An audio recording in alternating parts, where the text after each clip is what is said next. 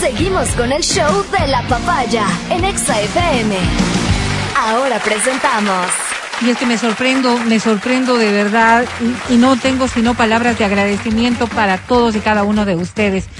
Qué confianza, qué confianza, a veces inmerecida, la que tenemos eh, de parte de ustedes. Tomarse el tiempo de escribir una carta, de compartir sus emociones, de compartir sus sentimientos, sus preocupaciones, su día a día.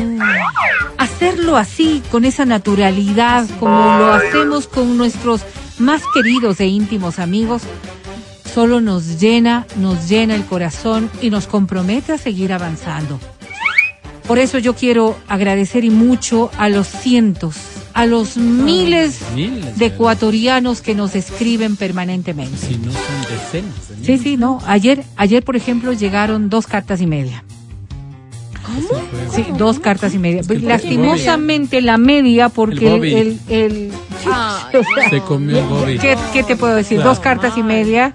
Lo peor de todo es que es la parte final, so, donde solo está el No, remitente, pero eso entonces ya ya no no, sirve. no No se sirve. puede, pues. Por eso le he pedido a mi compañero Matías Ávila que nos ayude con esta carta que ha seleccionado desde el fondo de su corazón. Con muchísimo gusto, Vero. Mira, dice, estimados amigos de la EXA, me llamo Irwin. Mi nombre me ha generado ¿Cómo? todo tipo de desazones en la vida. Se me han burlado desde que tengo uso de razón. Hasta mis padres se reían. Eso me generó algún tipo de psicopatía que luego explicaré con detalle. Tengo el pelo lacio. Cuando niño parecía que para cortarme el pelo utilizaban una bacenilla, era tremendo. Se me burlaban en la escuela, incluso una ocasión llegó a reírse de mí la profesora. Qué horror. Esto generó en mí algún tipo de psicopatía que luego detallaré sin Psicopatía. reservarme nada, dice. Y así fui cruzando los años. Soy de piel muy blanca. Raro porque mi padre y mi madre son de piel más bien oscura. No soy albino, pero tengo la piel sumamente delicada y me afecta el sol. Esto Pobre. hizo que en la secundaria se me burlaran frecuentemente, poniendo en duda la paternidad de mis progenitores. Uno está tan susceptible en la adolescencia que empecé a darme la vuelta, la idea en la cabeza. Fue un vox populi en mi colegio. Un día la psicóloga incluso me dijo que cómo se sentía con respecto a ser adoptado. De hecho, el ser adoptado ¿Cómo? más bien me generaba gratitud. Lo que me mataba era la mentira.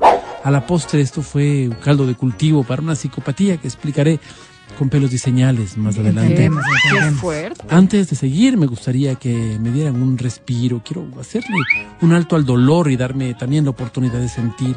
Quiero escribir unas palabras de vida a una mujer fantástica que conocí en el pollazo de papá Ay, no. hace más de cuatro meses. ¿Dónde quedes? Me ha transformado la vida. Pero que eso no. Si ustedes me dispensan. No, por favor, estás en tu casa.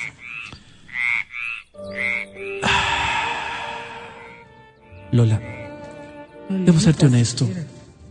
Cuando me pediste que llevara lubricante Ay, por favor. para no, No. parar ese sábado, no, me imaginé que era lubricante de motor y que lo que querías era llevarme a pasear en tu motoneta todo el fin de semana. ¿Y qué se imagina? Disculpen, seguía. Qué bien la pasamos. Te voy a dejar escaldada. Te ¿Perdón? dije yo. Te dije yo cuando fuimos en cambio a pasear en mi bicicleta y en la de mi amigo que pedí prestada para que montaras tú.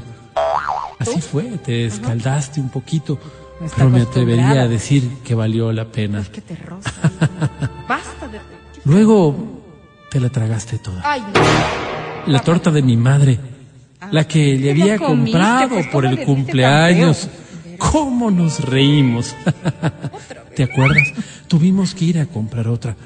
Me acuerdo cuando en mi departamento me dijiste, eso no me va a entrar. ¿Cómo, cómo, qué cosa no le iba a entrar? Y te entró completo. No, no, no. ¿Cómo no te va a entrar el buzo si es de mi ñaña? Y tiene la misma talla que tú, ¿cierto? alcanzar. si- Entregarásme que ya me anda pidiendo. Ay, Ya te escribo despuesito. Qué mal manera de. Les contaba, dice, estudié letras de literatura. Ah, qué bueno. No quería ser escritor, ni mucho menos, quería dar clases de literatura. Ah, ya. Siempre me gustó leer y creí que podía estudiar algo que me gustara y que pudiera sacar lo mejor de mí. Lo que no sabía hasta ese momento es que es que era disléxico.